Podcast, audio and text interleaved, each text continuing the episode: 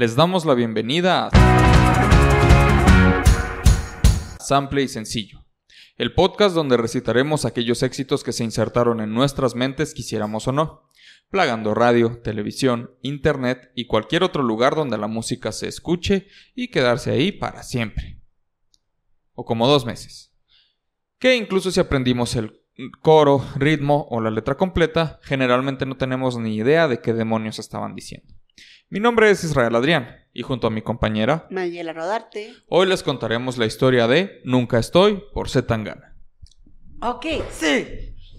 Continuamos Ah. de vuelta en esta temporada con la ¿cómo se dice? con la saga Con la saga. del madrileño. Creo que solo por eso la gente genuinamente no nos creía cuando decíamos que nos íbamos a ir. Así es. Porque decían, claro que no. No han terminado con la saga de Rosalía y de Zetangana. No nos pueden dejar así. Si supieran cuántas cosas he dejado incompletas, pues, o sea. Antes que nada, ¿cómo estás, Mayela? Muy bien, emocionada por continuar por el camino de Zetangana y Rosalía. Excelente. Creo que sí, o sea, si algo hice estos seis meses fue escuchar el mal querer. Excelente. De verdad, se me volvió como. Wow, una adicción, me encanta. Yo, de hecho, he escuchado mucho a Zetangana, he escuchado las nuevas cosas que he sacado, pocas, pero Todavía no, Uf. ya cuando salga esto ya va a haber salido su documental. eh, no sé. De hecho, No, hombre, eh, sé. excelente documental. Oh, pésimo documental, ¿eh? O sea, uf. Eh, tal, tal vez no, ni siquiera ha salido. Esperamos tu documental, eh, Zetangana. así es, con ansias. o no nos importa, ¿sabes? Ya hay que cubrir todo. Cualquier opción. Por supuesto, les recomendamos escuchar la canción antes y o después de escuchar el episodio. Les recordamos que la música está abierta a la interpretación y esto es solo para entretener, no para arruinar sus canciones favoritas. Aunque si eso ocurre, chingón. Chingón. Como ya sabemos, Antón Álvarez Alfaro es un artista madrileño conocido el 16 de ju- conocido, perdón, nacido el 16 de julio. Ese día se conoció. Ese día lo conocieron sus papás al menos. Sí. Nacido el 16 de julio de 1990. Anteriormente conocido como Crema desde 2006 y parte del grupo Agoracén. Después de 11 años de carrera y ya con su nuevo seudónimo que tenía desde 2011, Zetangana, se consagró como un artista de talla mundial en 2017 con el lanzamiento de su sencillo Mala Mujer, producido por Alice y Algerón Díaz, otro miembro de Agoracén. Previamente eh, había hecho colaboraciones con otros músicos y cantantes del movimiento independiente, pero esta nueva aventura musical de la mano de su banda Agoracén le valdría tanto malas críticas como elogios y nuevos adeptos interesados en los nuevos sonidos y proyectos que tenía en mente este trapero, que estaba trabajando en un Pants Company y en un call center de la empresa Vodafone mientras componía nuevos temas.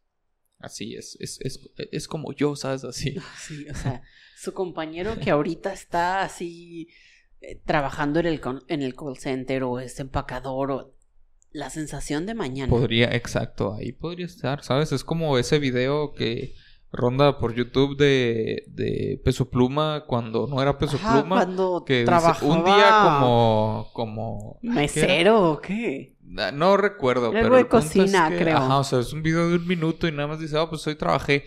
eh, no me interesa estudiar gastronomía, pero tuvo chido, ¿sabes? Y ya. Como si, perdón, pero como si Peso Pluma no tuviera su nombre real, no te gritara Ajá, que el o sea- cabrón tiene feria. Ajá, o sea, feria. Yo no conozco a ningún Hassan pobre en México, ¿sabes? De entrada no conozco a ningún Hassan Ningún en México y pero eso si es por conociera algo. uno no Ajá, sería Estoy pobre. seguro de que no sería pobre. Pero hay gente que sí tiene que trabajarle. Ajá. Entonces su compañerito ahí, su compañero de cubículo. Ajá. o sea- Ese que usted piensa que está planeando un tiroteo, tal vez sí, pero O sea, usted siempre ser. trátelo bien porque no sabe si puede modo, ser el del bien. tiroteo Esa y le va a mandar ese mensaje de no vayas a trabajar mañana. ajá. O, O, si se convierte en la siguiente acá hitazo y mundial. dice, hey, tú siempre me Tú tratabas siempre me bien, ten- trataste bien. eh, ve a mi concierto gratis. Ajá. El punto es siempre trate bien a la gente. Ajá. Sobre todo cuando sienta que esa gente puede matar a alguien. También. Ese es el punto. En diciembre de 2012 estrenó Loves, considerado por él mismo como su mejor trabajo hasta entonces.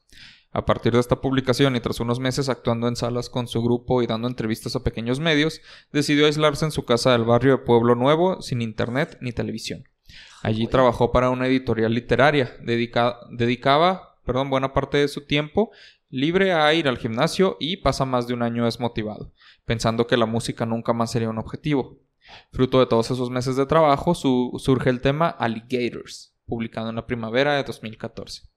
Para esto, por si es la primera vez que escucha uno de estos episodios o no se acuerda porque hace tiempo que no tratábamos esto, vamos dando poco a poco la información de Rosalía y Zetangana porque pues a ocupar episodios, Muchas canciones, sí. Ajá, como son muchas canciones. de hecho, yo siento El último episodio, yo siento que ya va a ser como Rosalía calza del 4. Ajá, o sea, siento que ya estamos. Y el madrileño tiene como 14 canciones, ¿saben? Entonces. pero Zetangana tiene colaboraciones en ese álbum. Ajá, eso es lo que me ayuda. Rosalía no.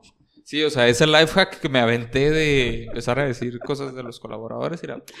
Pero con Rosalía no sé cómo lo O sea, quédese aquí para ver lo que voy a hacer cuando estemos para ver qué nos en sacamos el de la manga. episodio porque yo no sé qué voy a hacer. A nivel mediático, reaparece en abril de 2015 y da un giro respecto a su modo de comunicarse a través de los medios. Comprendiendo que un artista se está interpretando continuamente a sí mismo, apuesta fuertemente por iniciar un performance separado de su vida personal, separando, perdón, su vida personal de su personaje Zetangana, iniciando una fuerte actividad en redes sociales en todo lo relativo al marketing, la comunicación y la exposición del artista. Con cada uno de sus movimientos aparentemente calculados con antelación y dando finalmente luz en octubre de 2015 a su trabajo 10-15, por octubre de 2015, en el que emplea instrumentales del artista canadiense Drake.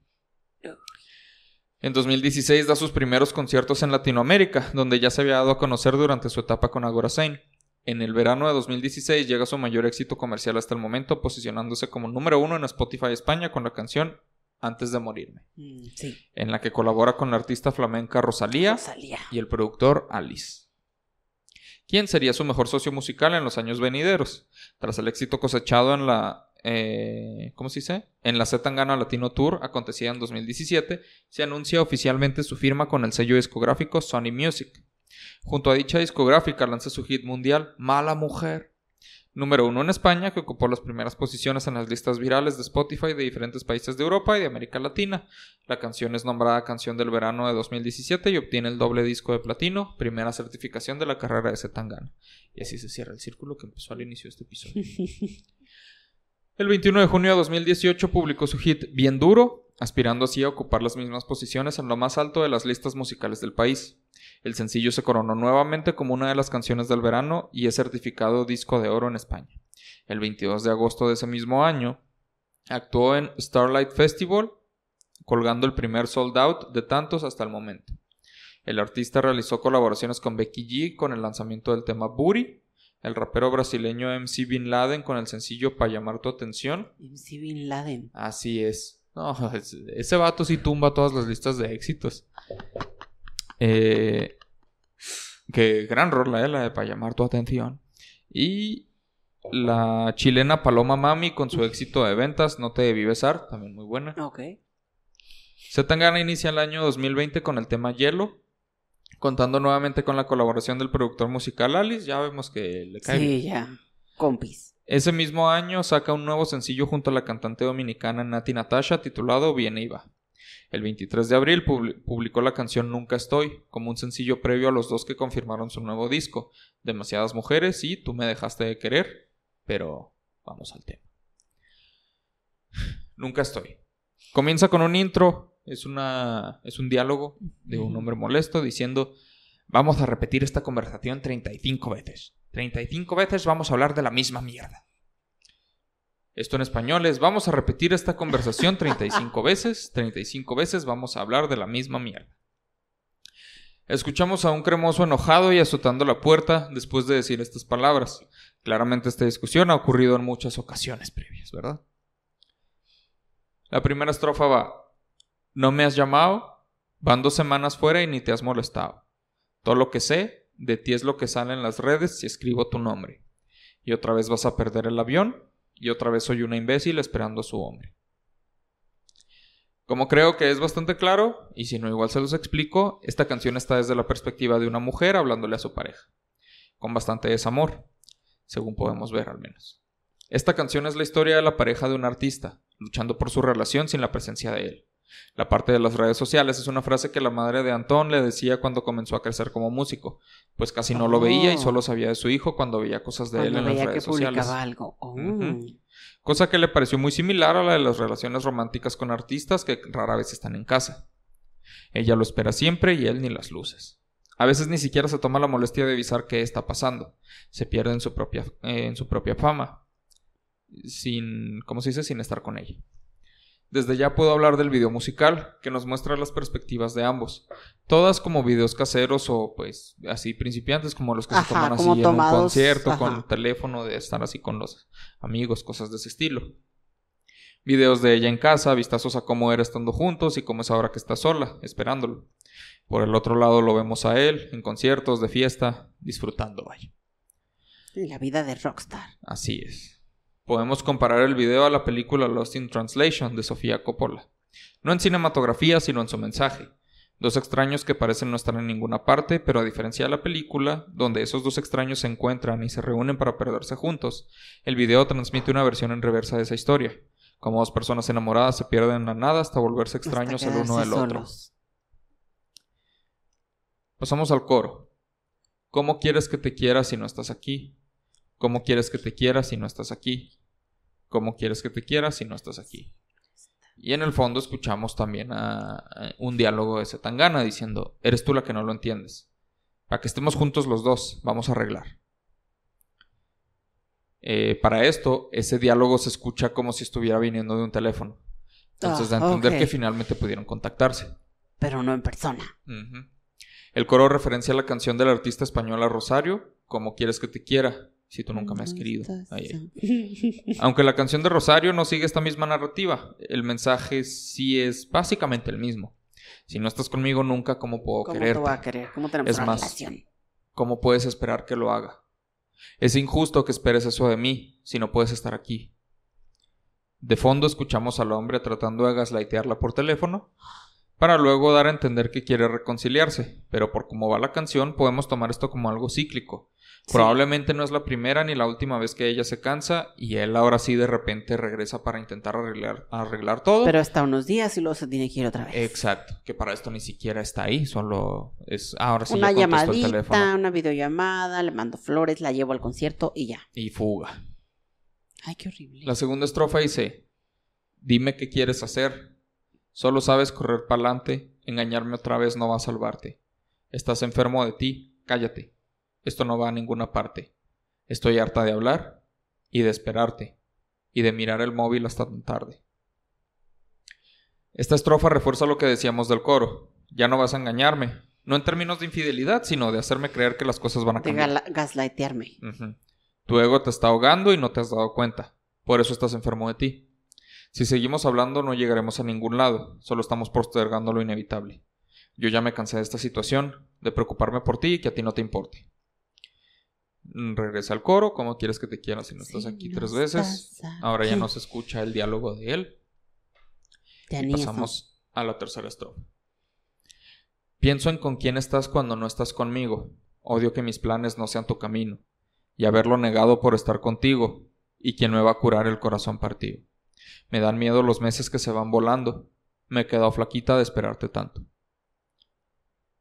Obvio, si el vato se la pasa de fiesta y no le presta atención a ella, se entiende que eventualmente se preocupe y tema que él pueda ser infiel. Pensar en si él ya estará con alguien más mientras ella Sobre sigue todo siendo si, leal. o sea, si eres un rockstar o si eres una persona famosa que que te la pasas de fiesta. invitaciones no le han de faltar. Exacto. Eh, mientras ella le sigue siendo leal y eso la está matando. Ay, bebé. Ella ha sacrificado sus propios planes por apoyarlo, mientras él solo espera que ella esté ahí cuando él tenga ganas de volver. Algo totalmente injusto. Esto, seguido de una referencia al rey de España, Alejandro Sanz, nos deja claro que ella misma no puede evitar dudar de esta relación. Cada vez más, y se entiende, pues la indiferencia de él es más que suficiente para valorar lo que está pasando y si esta relación vale la pena. No solo por sus planes y lo que sea que ella quisiera para la vida, sino para su misma salud, pues como sabemos, se la pasa preocupada, temiendo que será de él. Y algo común con situaciones así es perder el apetito o incluso olvidarse de comer. Sea cual sea el caso, está perdiendo está peso por el estrés. Sí, porque si no sabes de una persona que quieres, pues usualmente te no, vas a o sea, estresar cuando mucho. estás estresado no comes. O Exacto. comes en exceso comes por ansiedad. ajá. En el caso de ella, está perdiendo peso por ese estrés y por esa preocupación. Oye, no hemos hablado de Alejandro Sanz. No, Perdón, me quedé pensando falta. en que allí Así es. Alejandro Sanz. Soy Alejandro Sanz para la, pri- para la próxima temporada. Sí. Ya están listos. Eh, y como no, puede no todo puede tener un final feliz, la canción se acaba ahí. Bueno, no, porque suena una vez más el coro. ¿Cómo quieres que te ¿Cómo quiera si no estás aquí? quieres que- ¿Cómo pero quieres que te quiera si no estás aquí? Sí, no. ¿Cómo? Pero como todo tiene que tratarse de Rosalía en el madrileño, Claro que sí. Es lo que estaba pensando. ¿Qué podemos decir aquí? Bueno, aquí genuinamente, eh, yo en lo personal siento que deberíamos alejarnos de esas comparaciones, pero yo sé que la gente no quiere eso, la La gente, gente quiere chisme. quiere la relación Rosalía Zetangana. Cosas así por encima que podemos saber de esa relación y que encajarían mucho aquí es justo eso. Para esto debemos tener en cuenta que eh, los dos empezaron a pegar, digamos, más o menos al mismo tiempo. Sin embargo, por lo que sabemos de ella y lo que sabemos de él, se nos ha dado a entender muchas veces que el culpable del final de esa relación fue Zetangana. Es Zetangana. No fue algo como, ah, hey, Rosalía y Raúl se separaron mientras no estábamos. ¿Ven cómo pasan cosas? Sí, es cierto. Cuando nos cuando empezamos aquí, o sea, Rosalía creo que estaba comprometida. Ajá. Creo que yo les dije que se acaba de comprometer.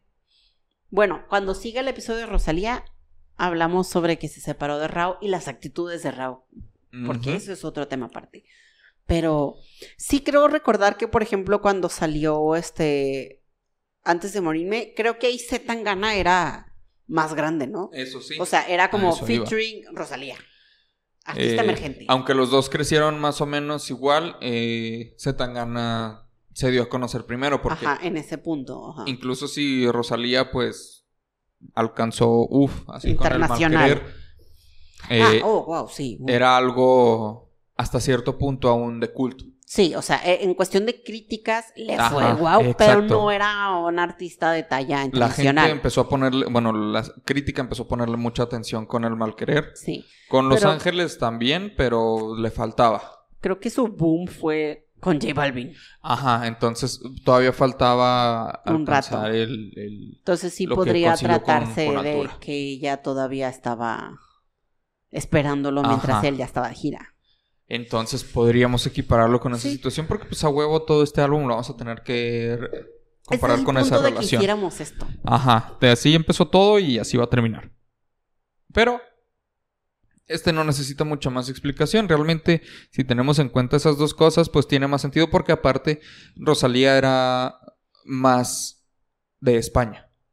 Como sabemos Sí. y como ya mencioné, eh, Zetangana para el 2017, me parece, dije. Ya había, ido a 16, la- ya había venido a Tuvo ya su gira en Latinoamérica, o sea, él ya se había vuelto algo internacional. Sí. No solo en términos de dónde lo escuchaban, sino de a dónde iba a presentarse. Entonces eso nos demuestra bastante que sí había una sí gran hubo ahí un gap. Ajá. Y o sea, qué horrible. Si los dos estaban buscando lo mismo, no nada más que ella fuera como, no, sí, yo soy una artista internacional y ella es mi esposa o mi novia Exacto. contadora. O sea, Ajá. no. Ella también quiere ir por ese No, no, no, camino. ella también. Entonces, la relación eh, es tanto el duelo de que no estamos juntos y como mira todo lo que está haciendo él. ¿Me, me llevas, por favor? No sé. Exacto.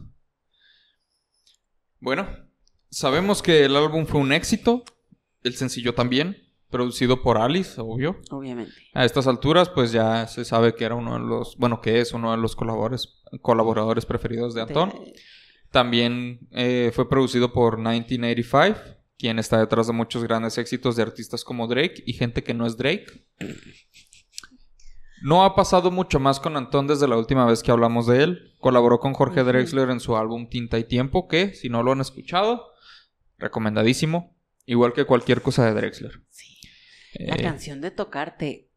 Sí, para esto técnicamente tocarte todavía es de ah, antes de eso, creo que hasta Bueno, mencioné en el de- episodio pasado, pero, Pero. el ¿cómo se dice? El álbum en sí salió en el cumpleaños En de mi esposa, curiosamente, y que yo empecé a escuchar a Drexler por mi esposa. por ella. ¿Coincidencia No lo creo. o destino? En fin, Eh, sí, les recomiendo mucho a Drexler. Pronto lo tendremos aquí en el programa, aquí sentado. de Invitado, hecho. ¿eh? Ustedes no saben lo que hemos Así, planeado. nos va a contar de su Oscar. Eh, entonces, sí, les digo, también les puedo decir que ha sacado dos temas este año.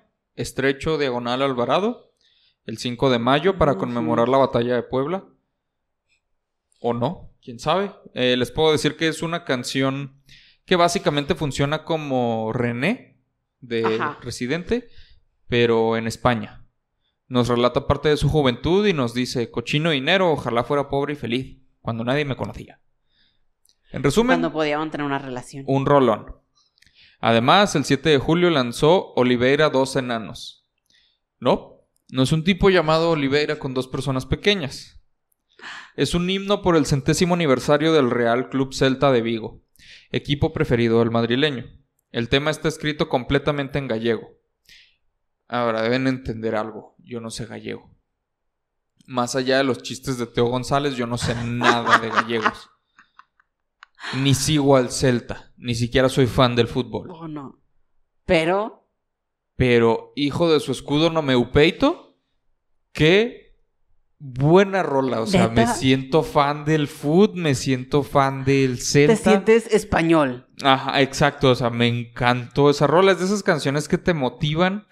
eh, Ay, esa no la he escuchado. o sea, escuché te la da una otra. energía bien intensa y es bien chido sentir esa pas- pasión porque se nota la pasión porque para esto no canta él. Es algo coral.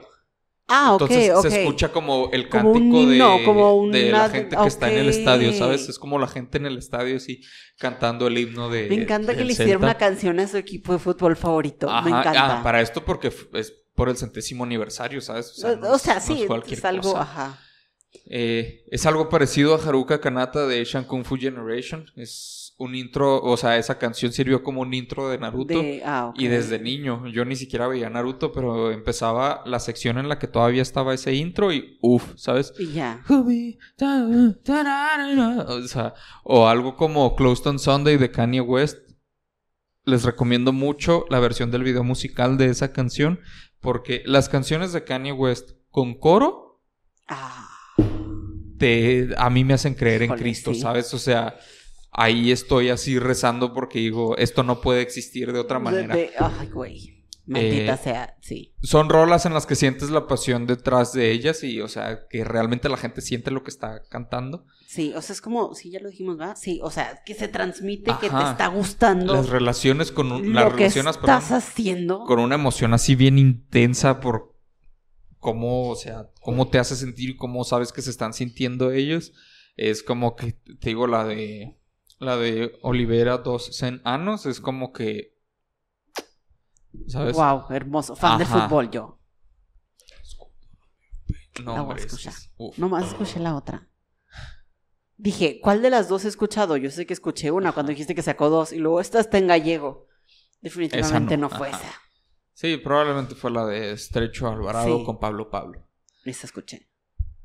¿Algo más que quieras agregar, Mayela?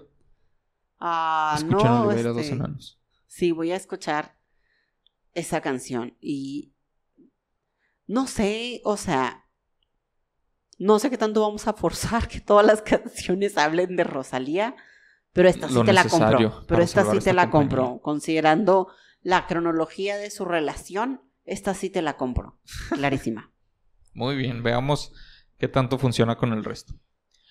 Entonces, sin más por decir, ese fue el significado de Nunca Estoy por Zetangana. No olvides seguirnos en nuestras redes sociales como arroba sample sencillo o a nuestras redes individuales si lo prefiere. Todas estarán en la descripción. También les recordamos, unirse a nuestro grupo de Facebook, Groupies de Sample y Sencillo. Todo esto para actualizaciones sobre el podcast y demás corazones participadas. Eh, también les recordamos que ya tenemos un Patreon abierto por si quieren contenido extra o de paso ¿Te le pues sobra dinero apoyarnos con 20 varos o así una coquita y le algo gusta así. mucho lo que hacemos? Ajá. Eh, lo que nos o ahorremos sea, de lo usted que no usted entiende que literalmente Ajá. lo vamos a usar como para las cocas. Ajá, tal cual. Otro cablecito. Exacto, que sí hacen falta ahorita. Ah, por el contenido que se le va a entregar. O unirse de miembro aquí en YouTube. La descripción de lo que habrá, pues lo pueden checar tanto aquí como en, en Patreon, de qué es exactamente lo que está que va a recibiendo para que tampoco sea, ay, no, pues a ciegas a ver qué me dan, ¿sabes? Pero que pues tampoco pague nomás así. No, aquí no pagar. estamos aquí nomás por Ajá. avaricia. Eh, en fin, mi nombre es Israel Adrián Yo soy Mayela Rodarte. y nos escuchamos en el siguiente episodio de Sample y Sencillo. Hasta la próxima. Creo que estoy enamorado de antenas azules.